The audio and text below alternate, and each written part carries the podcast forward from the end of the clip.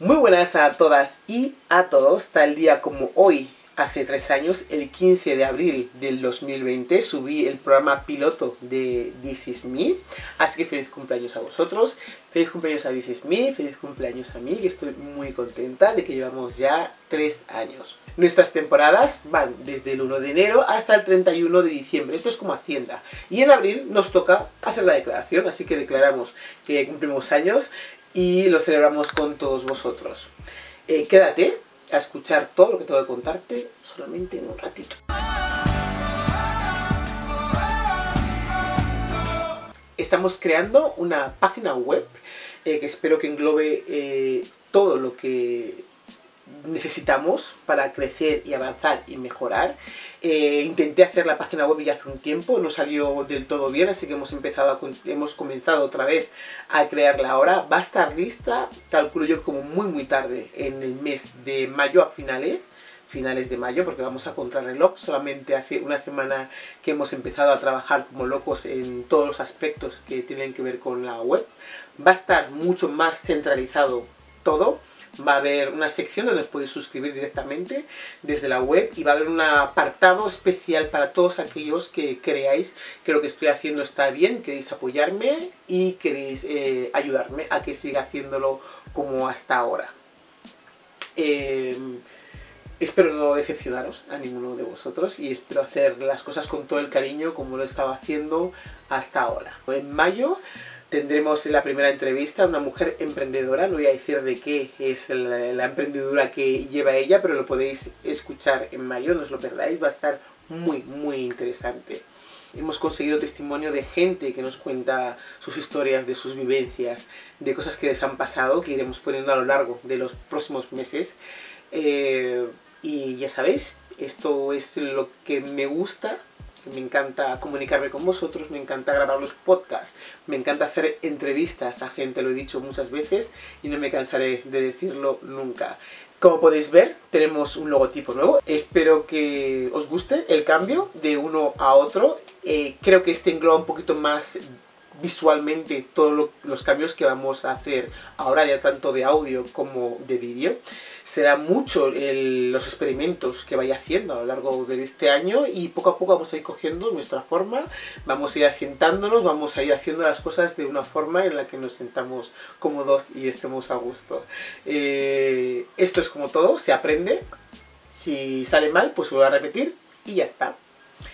Durante el primer año del podcast, la verdad que no tenía ni idea de cómo hacer las cosas. Sabía que quería hacer entrevistas y charlas y todo esto con gente de todas partes. Bueno, todo lo que llevo diciendo a lo largo de estos años, ¿no? Eh, poco a poco voy incorporando todas esas cositas eh, con el proceso de los años y con los cambios que voy realizando y con la soltura que creo que voy adquiriendo poco a poco. Eh, el segundo año eh, hice los días internacionales, que estuvo muy bien, me ayudó a adquirir conocimientos de muchas, muchísimas cosas. Eh, me encantó a nivel global cómo quedó, lo fui intercalando con entrevistas de gente y con biografías que iba contando de las personas. Hemos añadido YouTube, hemos añadido Instagram y TikTok para que nos podáis seguir en las redes sociales esto va a seguir avanzando, cada sección de YouTube, Instagram y la página web va a ir mejorando cada día más. Lo bueno es que al estar centralizado todo, vamos a tener, eh, vais a tener el acceso directo a suscribiros al canal para cada vez que se suba un capítulo se os pueda avisar. Va a haber un contenido eh, especial para todos aquellos que me queréis apoyar solamente y exclusivamente para aquellos que creáis que lo estoy haciendo bien y que me merezco este premio. Yo os voy a hacer un apartado especial para vosotros. Se están creando cositas que están ahí preparadas que se van a subir en cuanto esté la página web ya creada. Como os conté, había unos problemas que no hemos podido hacerlo la primera, y así que estamos intentando lo hará de otra forma para que esté lista a finales de este mes. Eh, otra cosa muy importante, cuando esté lista la página web, suscribiros, ¿vale? Muy importante para que os pueda mandar todas las novedades, porque ahí es donde vamos a subir todas las cosas en primicia, en la página web. Como estamos haciendo ahora. ¿Se van a distribuir en más lugares? Sí, esos no se van a quitar. Pero la novedad, el primer viernes, como hemos dicho, y el tercero de cada mes que se va publicando, se hará a través siempre, siempre, siempre, siempre de la página web. Luego después, a la semana siguiente, pues lo podremos poniendo en los demás sitios para que todo el mundo pueda tener acceso a ello. Eh, va a estar también todos los datos de Instagram, de TikTok y de YouTube. Va a haber más sitios también donde vamos a poder ponerlo, pero esas son las redes sociales mm, top donde vamos a trabajar. Eh, pues eso lo dicho.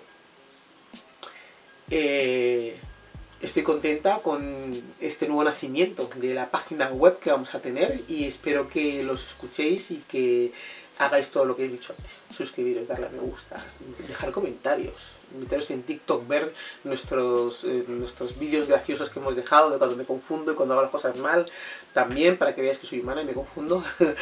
Eh, ahora, para este año, de los tres años que vamos a hacer, que estamos haciendo, vamos a dejar unos vídeos de vídeos y audios, porque voy a subirlo en YouTube también, de los podcasts más escuchados a lo largo de estos tres años. Dejaros un cachito pequeñito de, de, todos ellos, que espero que os guste, que sigamos ahí, seguir viendo los vídeos y no os canséis, que yo tampoco me canso. Así que os espero, os dejo todo para que lo podáis escuchar y ver.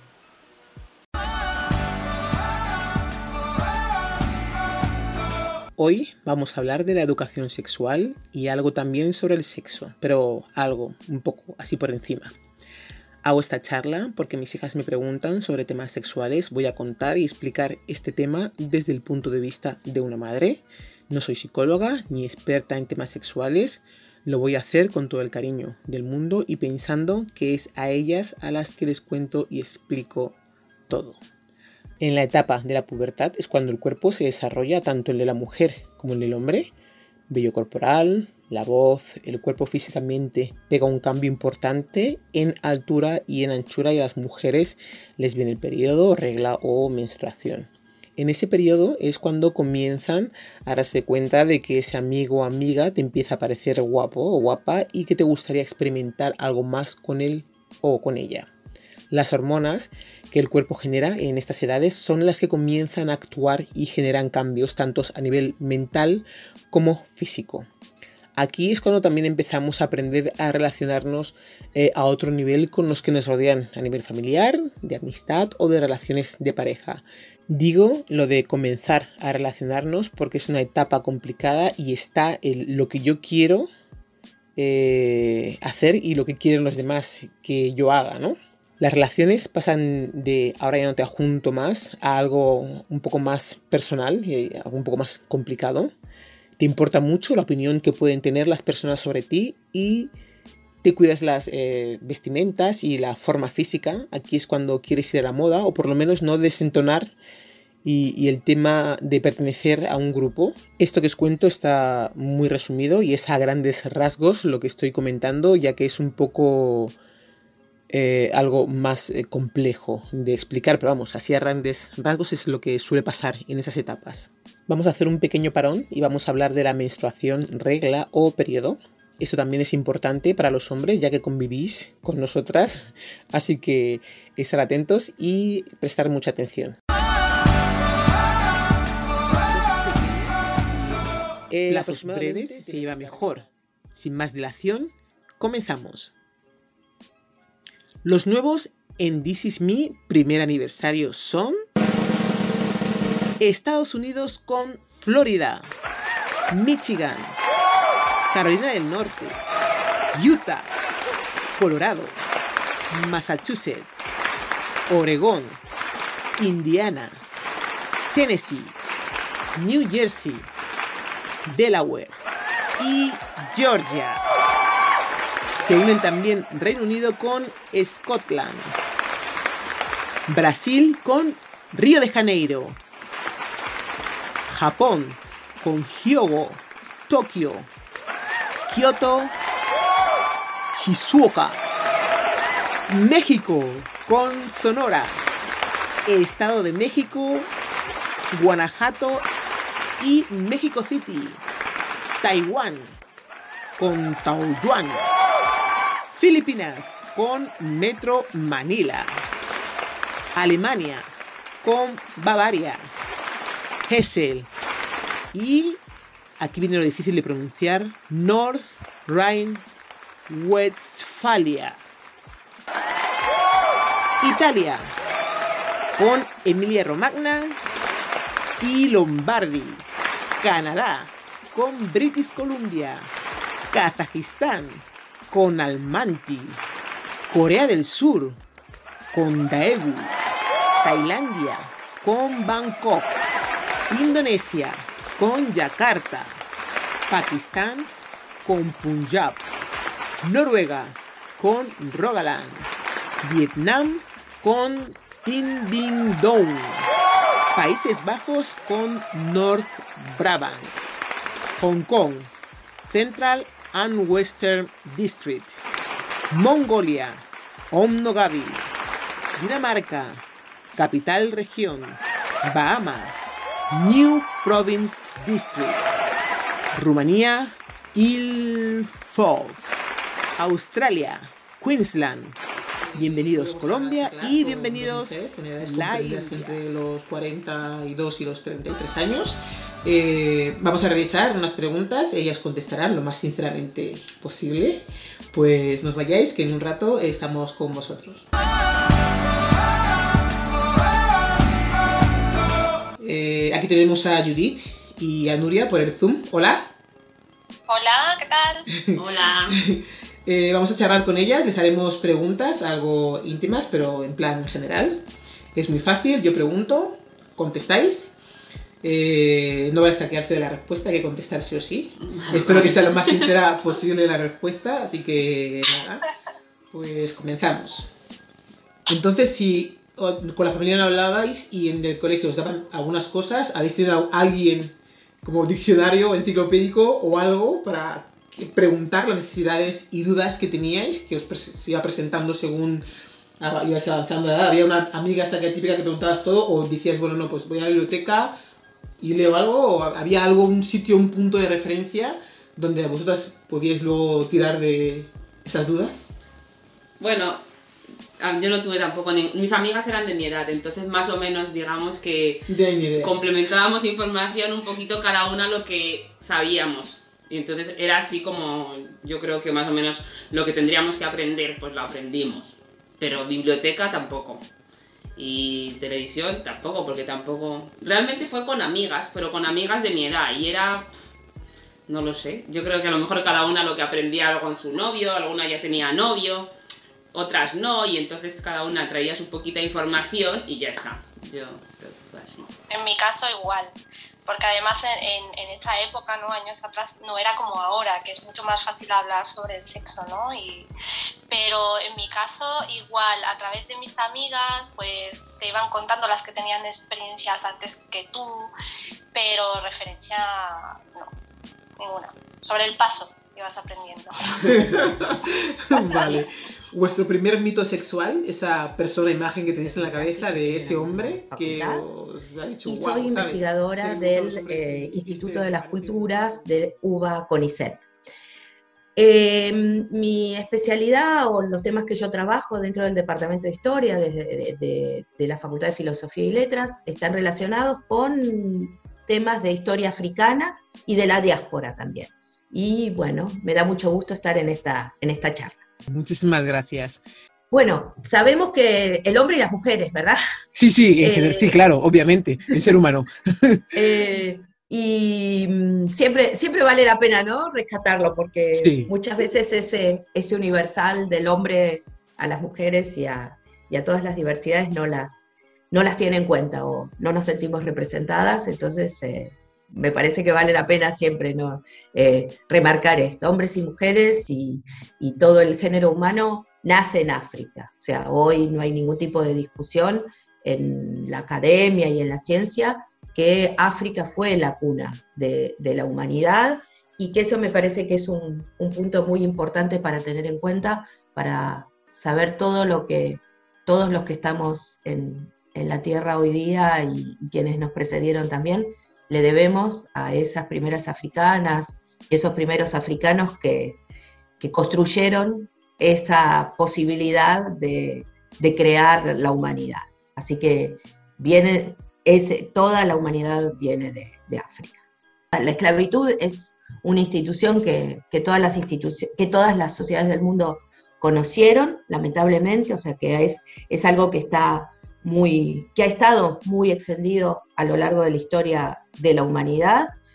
Y en ese sentido em, hay que, tener eh, un poco de atención también en pensar que, la esclavitud o, que esa situación de esclavitud solamente la, la sufrieron los pueblos africanos, porque en general en, en, nuestra vida contemporánea se piensa desde ese lugar, ¿verdad? Pero es mucho más extendida. Para el caso de África específicamente, existió, como decíamos, como existió en Europa y eh, existió en, otras partes, y hay registros de, esa esclavitud antes del siglo XV, que es más o menos el tiempo en el cual eh, los europeos empiezan a llegar a las costas del África Atlántica.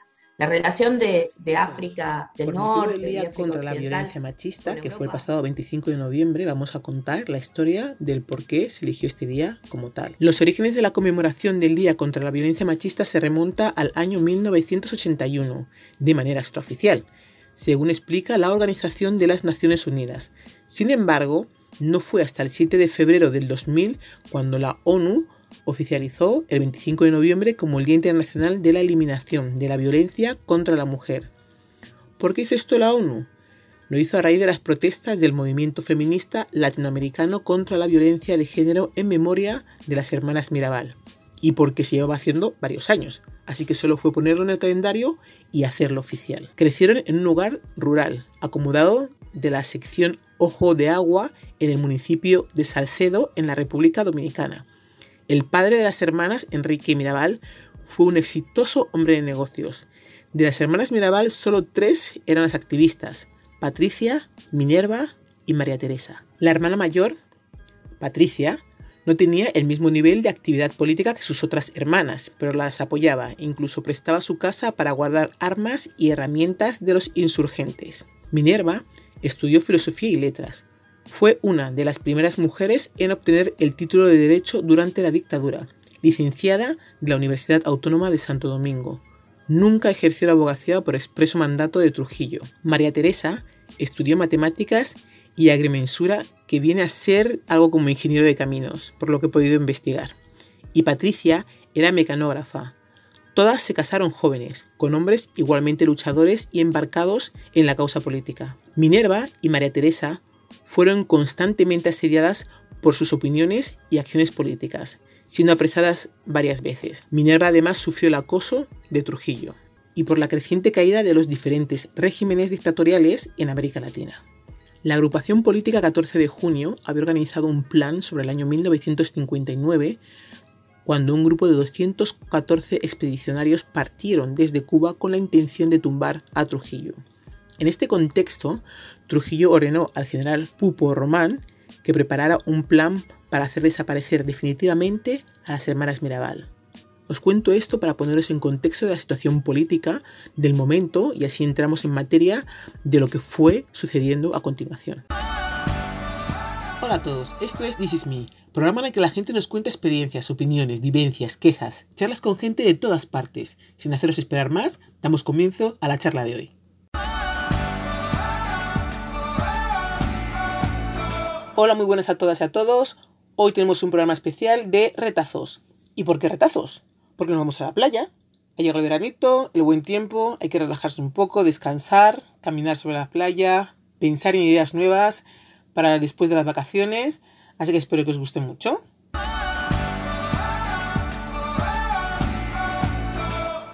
Hola, soy Alejandra. Hola, soy Vanessa. Hola, soy Beatriz y vengo de Madrid.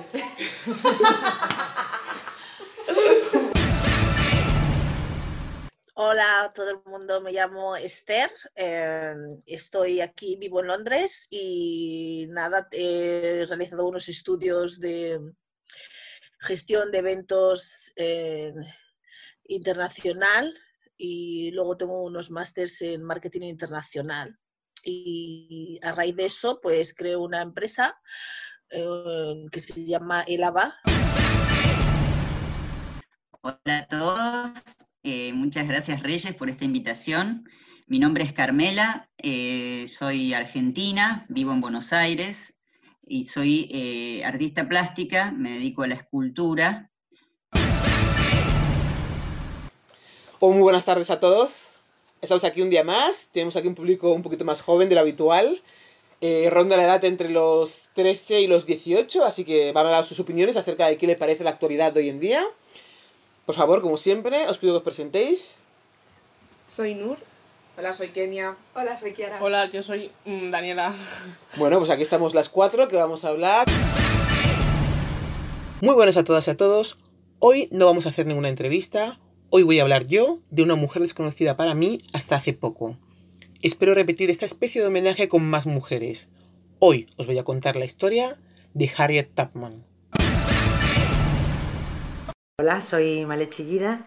Eh, me licencié en psicología y Ciencias de la Educación ya hace muchísimo tiempo. Terminé mi formación en el 1979 y en la actualidad estoy viviendo aquí en España. Ejerciendo la fuerza, haciendo abuso de poder, porque nunca es una contra una, siempre es dos, tres contra otra u otro. Y a, base de yo soy más fuerte, te vas a enterar. Para nada. Hacen un daño muy irreparable y ellas quedan tocadas de por vida. Si alguna me está oyendo, que lo sepa. Eso la va a señalar de por vida. Y algún día esta nena que mm, patea la cabeza de otra compañera por nada, por nada, tan solo porque no sabe resolver su frustración, la suya personal, su ira, su no gustarle la familia que tiene o la vida que tiene, va a tener hijos e hijas.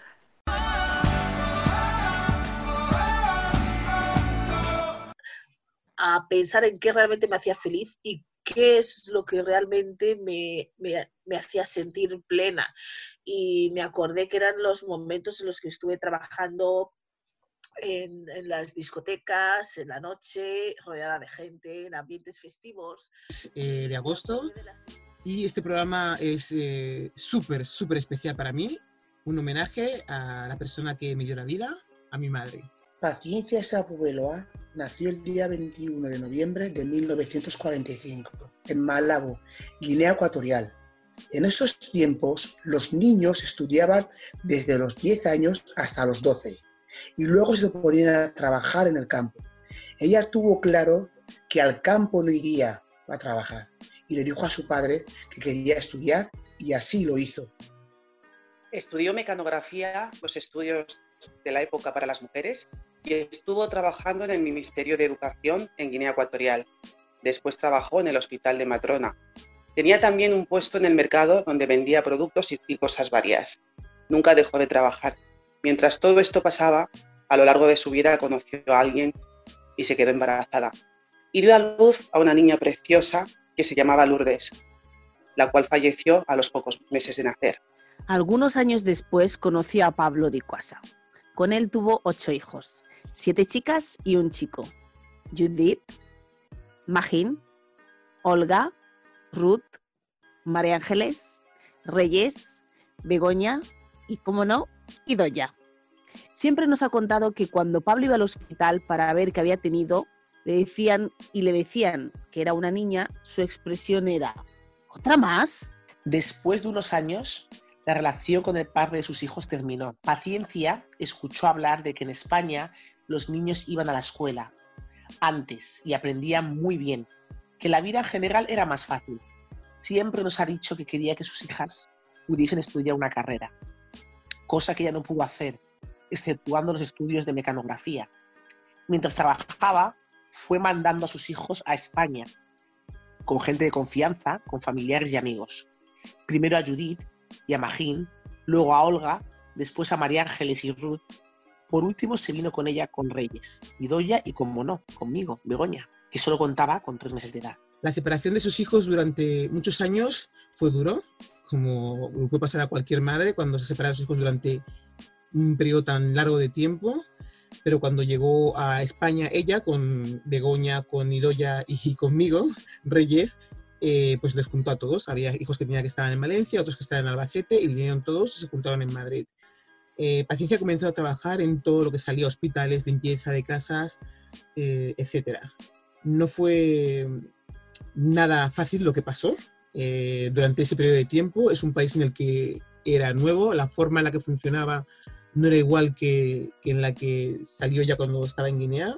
No es lo mismo mudarse a un país cuando eres pequeño que cuando ya tienes una edad ya, ya mayor. Entonces cuesta un poquito adaptarse y tuvo ayuda de familiares que ya estaban viviendo en España y le intentaron arropar un poquito y guiarle de cómo tenía que hacer las cosas. Su vida, evidentemente, fácil no fue en un país nuevo tuvo que lidiar con muchísimas injusticias, eh, muchísimo racismo, sobre todo en esa época, y lo pasó bastante mal. La adaptación a las costumbres del país en el que ella estaba viviendo y mantener también las tradiciones típicas del suyo eh, fue algo que intentó inculcar y enseñar a todos eh, sus hijos. Ella intentó que ninguno de sus, de sus hijos olvidase de dónde venían, cuáles eran sus antepasados y sobre todo que se sintieran orgullosos de quiénes son. Hola a todas y a todos, estamos de vuelta con el curso escolar. He tenido un descanso que necesitaba, eh, ha sido reparador, he contactado con gente, he hablado con personas, he comido, he bebido, me he divertido, he celebrado cumpleaños y también me ha dado tiempo a pensar en todo lo que se podía hacer a partir de septiembre. Esta es una pequeña intro que estoy haciendo, os voy a poner eh, un programa en un par de días después de hace un tiempo. El primer programa que vamos a hacer ahora consta de dos partes. Estoy aquí haciendo un preámbulo de lo que vais a ver en un par de días. Como siempre, espero que os guste mucho. Me he llevado una grata sorpresa al ver en internet, eh, donde suelo subir los podcasts, que nos siguen desde Alemania también. Que las visualizaciones, bueno, las escuchas, no visualizaciones, las escuchas de los, de los podcasts que, pues, que he estado poniendo son eh, más de lo que lo había dejado antes de irme a las vacaciones. Así que muchas gracias a todos. La Hermandad de los Negritos es una cofradía católica de Sevilla, Andalucía, España. Su nombre oficial es Antigua Pontificia y Franciscana Hermandad y Cofradía de Nazarenos del Santísimo Cristo de la Fundación y Nuestra Señora de los Ángeles Coronada. Muy largo el nombre, pero aquí tenemos hoy a dos personas que nos van a explicar y a contar de dónde viene el nombre de la Hermandad de los Negritos. Muy buenas noches. Buenas noches. Buenas noches. Pues aquí está Jimmy y Joaquín eh, Asensio que nos han saludado esta noche. Eh, bueno, Jimmy, quiero que nos cuentes eh, exactamente cuál es tu papel, porque lo que estamos hablando ahora es de la Hermandad de los Negritos, poner un poquito a la gente ya al, día de que eh, se va a hacer un documental y que tú vas a hacer el, narrador. Así que cuéntame un poquito cómo ha sido el proceso hasta que ha llegado al punto en el que tú eres narrador creo que no estás solo en la narración, así que me gustaría un poquito que explicaras a la gente para que te escuchara y supiera exactamente cuál es tu papel en este proyecto. Bueno, pues sí, pues somos dos actores eh, los que vamos a presentar este proyecto. En principio es un documental bastante ambicioso. Mi nombre es Jimmy Roca, yo voy a ser uno de los presentadores de, de este documental que, bueno, pues cuenta la historia de la hermandad. De los... Dicho esto, estamos en el último mes del año. Hemos pasado las navidades y se acerca el fin del año, el 31 de diciembre, me han estado mandando miles de vídeos en grupos y en privado y todos se han repetido bastante, la verdad. Tengo que decirlo así. Obviamente no lo digo a la gente, este me lo han mandado tres veces. No, doy las gracias y ya está.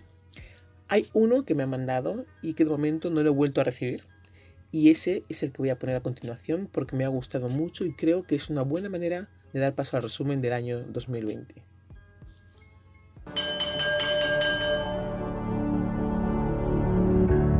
Querido 2020, antes de que te vayas, tengo un par de cosas que decirte.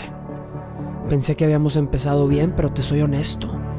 Me sorprendiste. En el horóscopo chino te llaman el año de la rata. No pude haber pensado en una palabra más exacta. ¿Por qué no pudiste haber sido normal como cualquier otro año? 2020, ¿quién te hizo tanto daño? Llegaste con la maleta cargada de violencia, crisis política, incendios forestales, una explosión en Beirut que sacudió hasta los mares.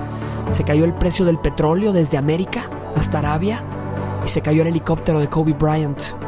Dejaste sin dormir a mi vecino cuando sacaste lo del avispón asesino, pero con lo que sí te luciste fue con ese murciélago que se comió un chino. ¿Quién iba a pensar que ese chino cambiaría nuestro destino? La palabra positivo solo la usábamos para las pruebas de embarazo y la convertiste en un símbolo de que ya nos cargó el payaso. Positivo, positivo, positivo, desde los grandes líderes del mundo hasta un abuelito inofensivo. Arrasaste con empleos, conciertos, graduaciones y bodas. Y cuando se trata de fechas importantes, 2020, me las arruinaste todas. Pero hay algo en especial de lo que tenemos que hablar y esto es serio y lo tienes que escuchar. En nuestras fiestas de fin de año sobran sillas y platos para cenar. Te llevaste buenos amigos, familiares y conocidos. Y eso sí, no te lo voy a perdonar. Te podrás haber acabado todo, pero no te acabaste nuestra capacidad de soñar. Porque mientras estabas ocupado matándonos despacio, la humanidad estaba lanzando cohetes al espacio. La vida silvestre se recuperó y la Tierra por un momento respiró. Y yo, encerrado, sin nada que hacer, no tuve más remedio crecer. Nadie te dijo que el ser humano se vuelve más creativo cuando se siente acorralado. Mi querido 2020, te voy a decir en qué fallaste. Podrás haberlo intentado, pero no nos acabaste. Y escuchas eso, es el sonido de una avalancha, porque en el 2021 viene mi revancha. Todos esos sueños que destruiste los haremos más grandes. Los agarraste dormidos, pero despertaste gigantes. En Tokio, la llama olímpica sigue encendida, avisándote que regresaremos. Y te voy a ser honesto 2020, no te extrañaremos. Viajaremos a lugares más lejanos y más emocionantes y lo haremos por todos los que no están, por los que se fueron antes. ¿Sabes cómo se le llama al 2021 en el calendario chino? El año del búfalo. Y viene por ti. Hoy salgo del 2020 por la puerta ancha porque en el 2021 viene mi revancha.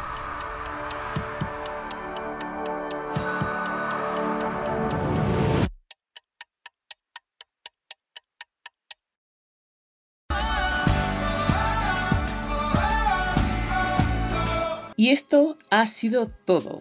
Únete a mi canal de Telegram arroba podcast para recibir todas las novedades. Puedes pasar a visitar nuestra página web www.thisisme.es o mandarnos un WhatsApp al teléfono 641249962.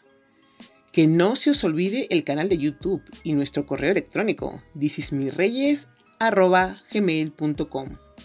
Dar las gracias como siempre a RDK Realización Audiovisual. Muchas gracias a todas y a todos. Besos y nos escuchamos en la próxima.